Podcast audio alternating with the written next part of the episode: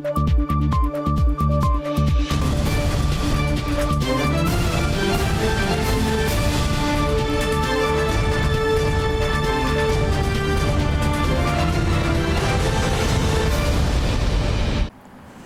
时刻带您迅速掌握潮流趋势，欢迎收看《财经趋势四点零》，我是赵廷玉。首先带您看到日本重量级议员甘利明本周访台发表公开演说，他提到了日本邀请台积电设厂，并指出现在世界以半导体为界，分为供应和接受两侧，探讨台日的进一步合作。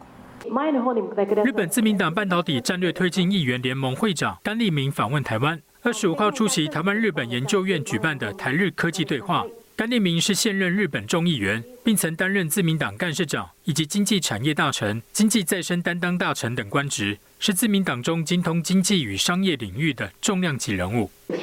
在谈到台日的科技合作时，甘利明以台湾的台积电以及由日本八家大企业支持成立并获得政府注资的半导体公司 Rapidus 为例，探讨双方如何进行分工合作。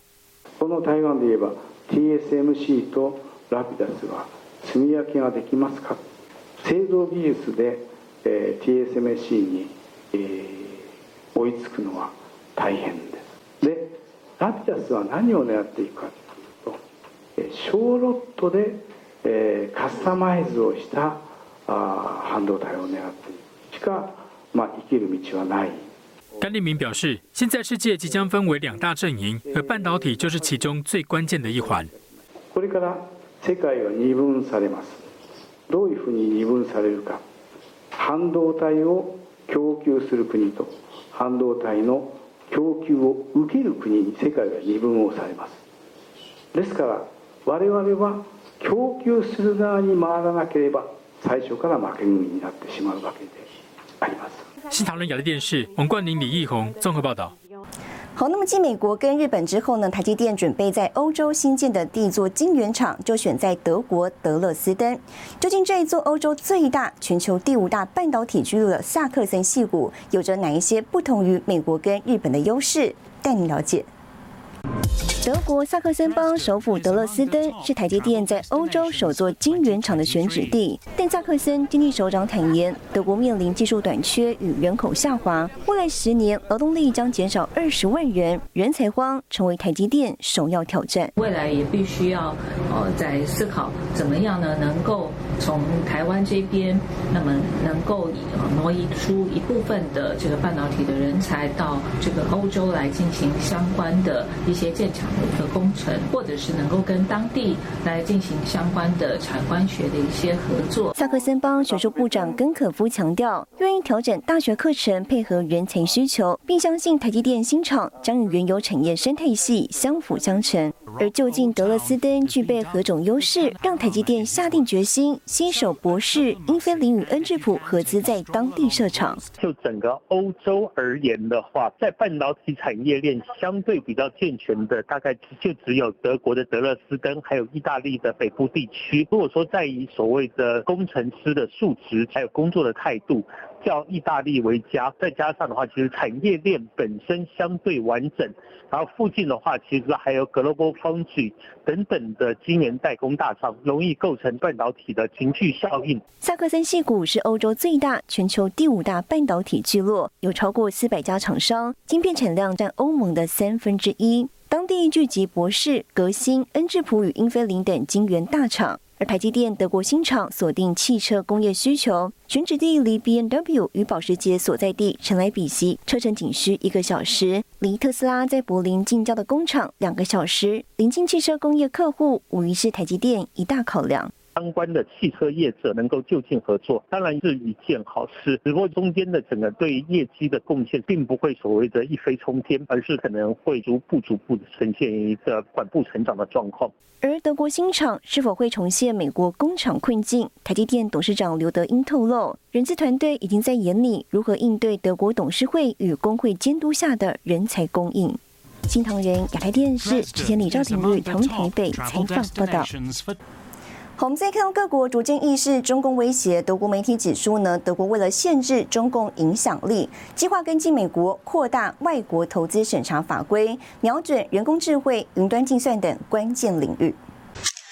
德国商报白底黑字写道：“德国经济部长哈贝克思考如何限制中共影响力。德国有意跟随美国扩大外国投资审查法规，计划出台投资审计法，瞄准人工智慧、云端计算、网络安全和原材料等现有关键领域。”报道指出，当欧盟以外的公司或投资者想收购德国公司，必须经过德国经济部审查。一旦交易损害公共秩序或安全，政府就可以下令禁止交易。值得注意的是，今年六月份，德国首份国家安全战略就直指中共威胁与日俱增。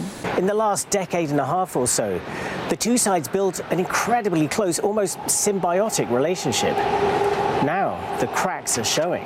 中国曾连续多年成为德国最大贸易伙伴，如今在各国逐渐意识中共威胁下，德国未来将透过何种方式限制中共影响力，受到各方关注。新唐人亚太电视高中伦赵廷玉整理报道。好，带您看到这一周的财经趋势短波。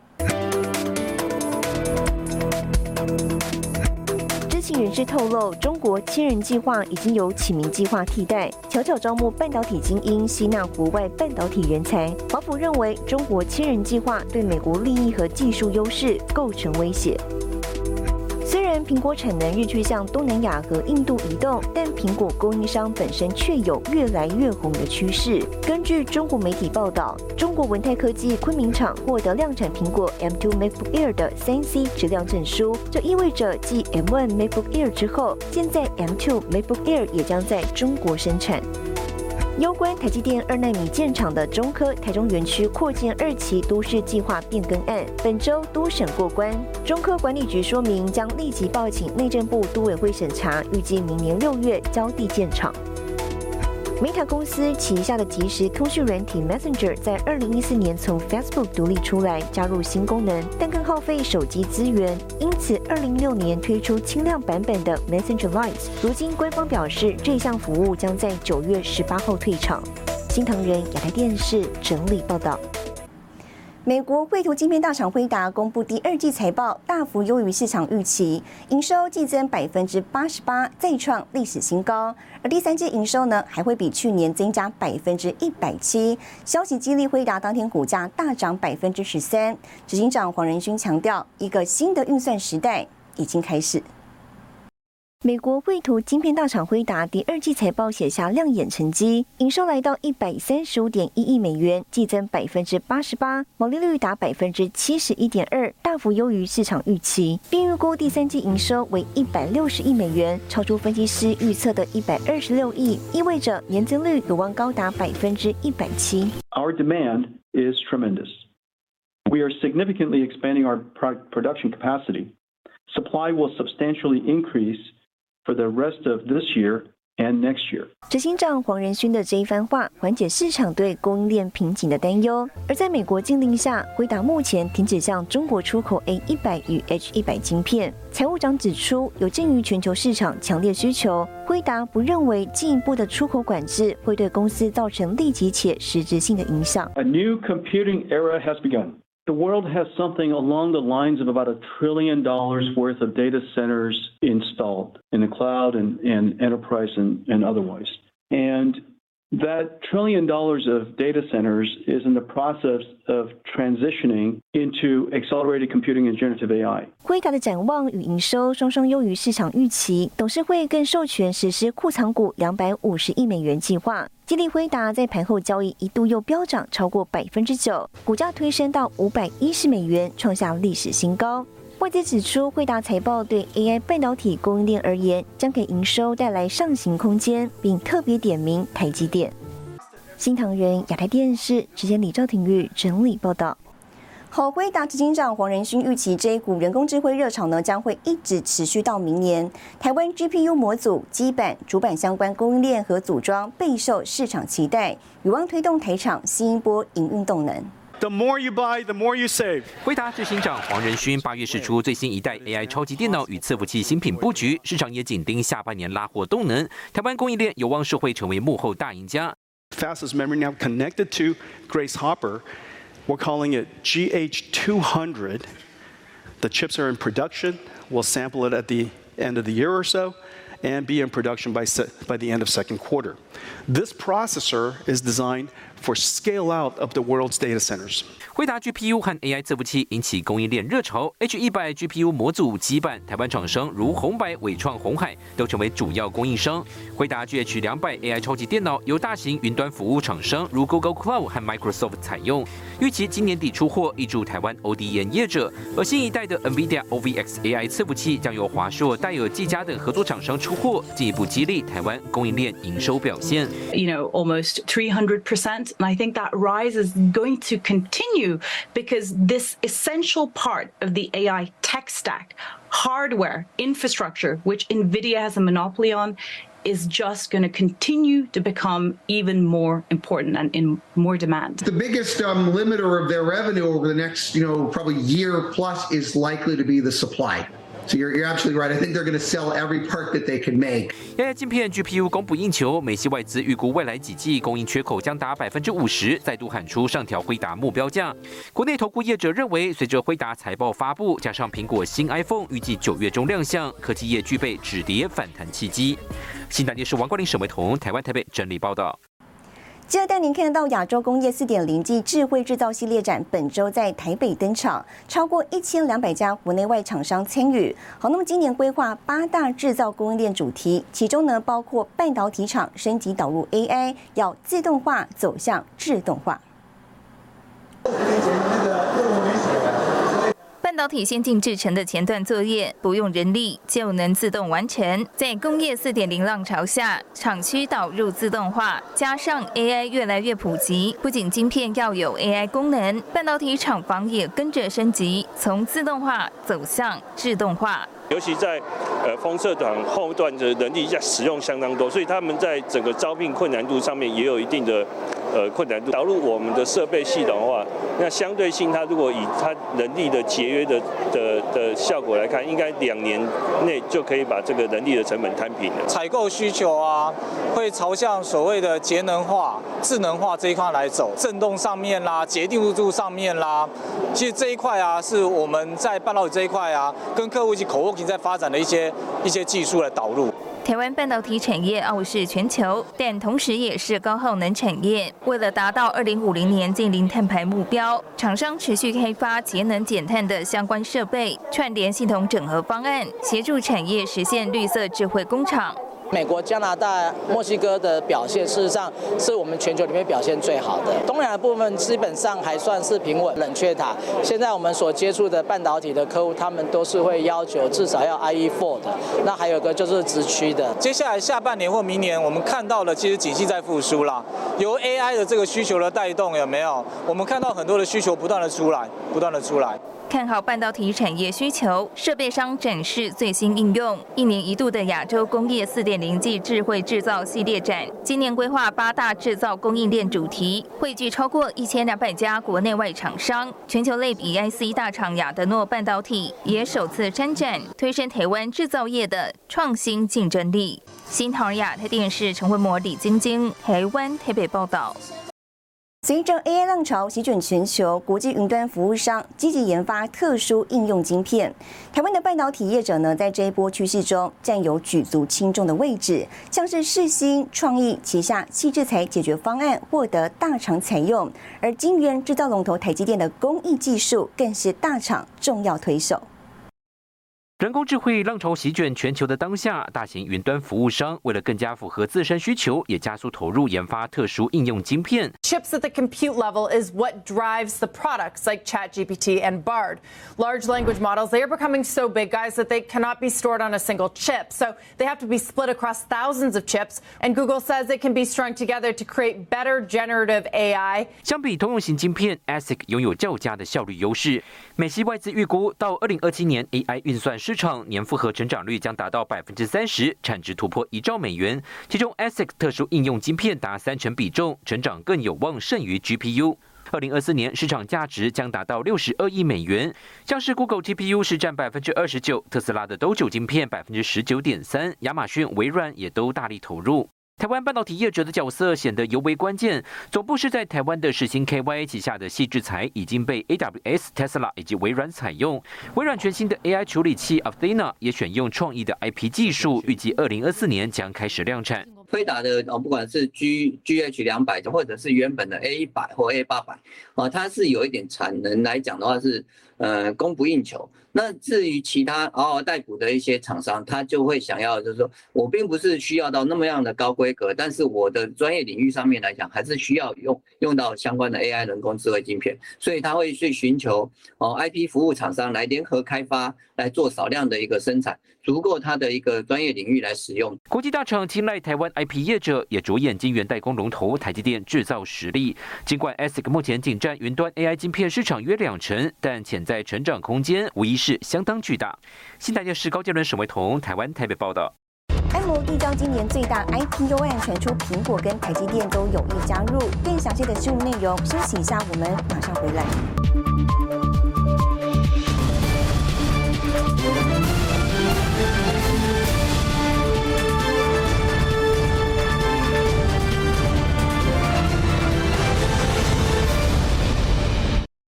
来，全球知名晶片设计公司 m o 本周正式递交初步 IPO 说明书，有望成为近两年来科技业界规模最大的 IPO 案。外媒议论，苹果、辉达跟台积电等大厂都有意入股。This is a big deal. This is a big one. This would be the biggest IPO of the year, and it could open the window for other tech IPOs to follow. 日本软银集团旗下英国晶片设计公司安谋二十一号正式递交上市申请，九月初在美国纳斯达克挂牌，股票代号 ARM，引发市场广泛关注。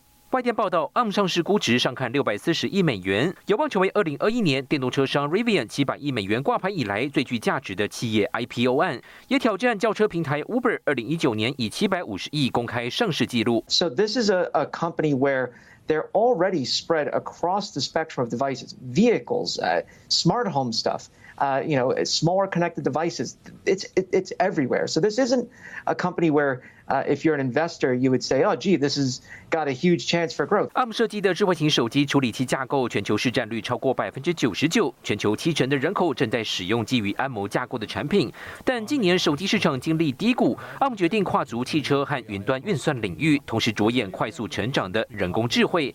I think it also serves as a bit of a bellwether for how much do people really think AI is worth and how valuable is it to the people selling the picks and shovels? NVIDIA has certainly indicated that it's worth a lot. Uh, but ARM will be yet another bellwether and kind of indicate if there are other companies that are building on top of this new AI foundation, they can perform well in this market as well。外传软银创办人孙正义亲自牵线促成 IPO，目前按股份百分之七十五由软银集团持有，百分之二十五股份在软银旗下愿景基金。上市案可能释出百分之十到百分之十五股权。外传美国苹果公司、南韩三星、GPU 大厂辉达、英特尔、亚马逊以及台湾晶圆代工龙头台积电多家科技公司都有意计划入股投资。新台电视池建立沈维彤，台湾台北综合报道。好，行政院在本周拍板明年度中央政府总预算案，整体科技预算呢达到一千五百六十九亿，包括科技六大核心战略产业以及近邻转型方面都有提高支出预算。税入跟税出的预算。的编列呢，都是呃历年的新高。行政院二十四日拍板明年度总预算，税入共编列两兆七千零九十二亿元，税出共编列两兆八千八百一十八亿元，创历年新高。其中支出占比最高的前三名分别是：社府支出七千九百一十七亿，教育科学文化支出五千六百一十二亿，以及经济发展支出四千三百四十二亿。科技是台湾。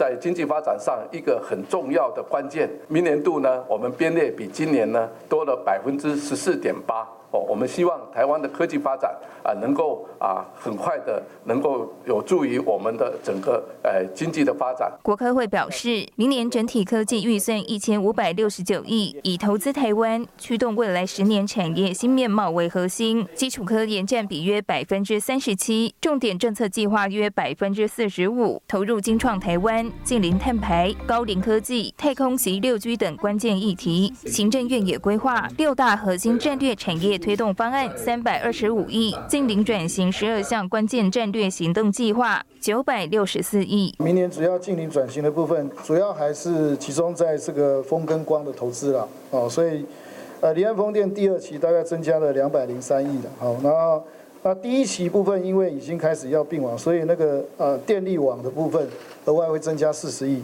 那另外还是有太阳能光电并网的工程也会增加呃六十九亿，十二项关键其他的经费呃就呃陆续在编列哈。行政院也宣布将拨补劳保一千三百亿元，确保劳工保险给付权益，因应调整军工教人员待遇，拨补一百七十三亿元，公务人员退抚基金也将拨补一百亿元。新唐人亚太电视高建伦、李晶晶，台湾台北报道。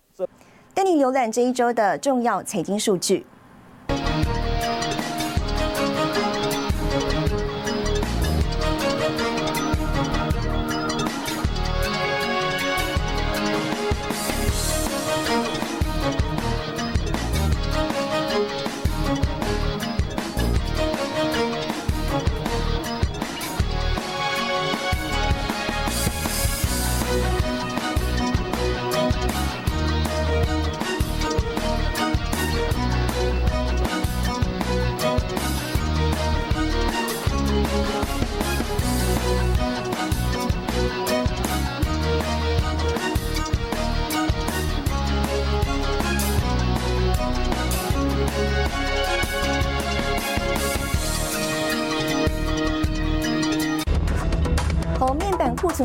光电业呢看好化合物半导体带动成长。更详细的新闻内容，休息一下带你了解。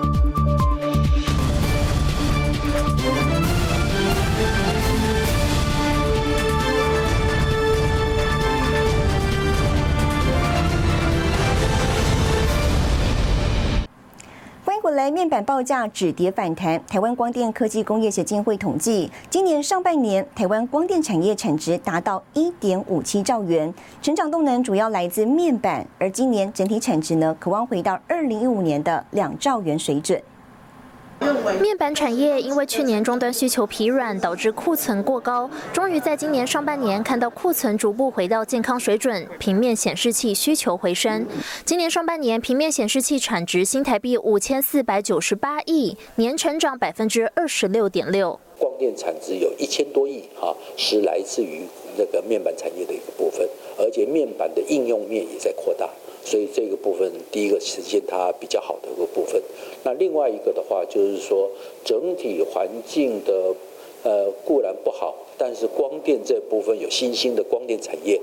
光电协进会认为，展望下半年仍受到消费市场通膨、升息效应扩大等影响，预期面板出货量表现将近乎持平。同时，各国喊出禁零，也带动太阳光电和化合物半导体产业成长。虽然在 ICD 产业这一年。呃，今年这半年并不好，但是这个部分还是呈现成长。我们大家都可以感到，电动车在今年的一个成长，继续是个爆发性的成长。台湾 server 的话是一个重要的部分，哈，还有太阳能是重要的，所以它的 inverter 转换的部分，然后让它更节能的这部分部分。台湾上半年光电暨化合物半导体产业产值一兆七百五十亿新台币，年成长了百分之三十八点四。尽管通膨效应仍在持续，不过随着边境解封，光电协进会预期将挹注外销订单以及制造业成长动能。新唐人亚太电视池千里、曾新敏，台湾台北报道。好，带你看到下周有哪些重要的财经活动。三十号，美国公布 GDP 季率修正值。八月三十一号，中共官方公布制造业采购经理人指数。八月三十一号，美国公布核心 PCE 物价指数年率。九月一号，中经院发布台湾八月采购经理人指数。谢谢您收看这一周的财经趋势四点零，我是赵廷玉，我们下周再见。